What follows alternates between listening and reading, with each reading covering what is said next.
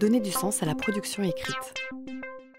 Et puis, la production écrite, euh, donc on a vu que c'était euh, l'étape fondamentale qu'on va travailler au CP, au cycle 2 en général, c'est apprendre à rédiger. Mon il faut quand même qu'on aille un petit peu plus loin parce que tout à l'heure, je vais vous présenter des projets d'écriture.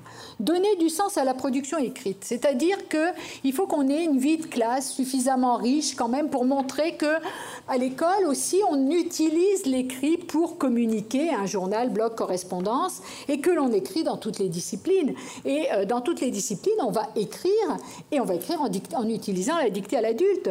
Bon, ici, je vous prends un exemple de journal hein, qui a été fait euh, dans une classe.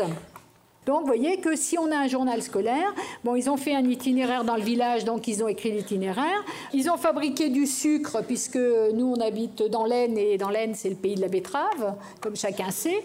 Et donc, on a fait, euh, on fait du sucre en classe. Et euh, quand on a fait du sucre en classe, eh bien, on va écrire euh, les différentes étapes. On va apprendre à rédiger un compte-rendu.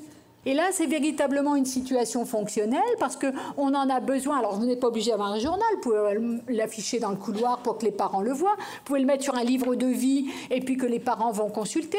L'essentiel, c'est que votre écrit soit inséré dans une situation de communication, qu'il serve à quelque chose. Et donc là, en dicté à l'adulte, en plusieurs fois, ils ont écrit euh, la manière dont ils ont réalisé le sucre.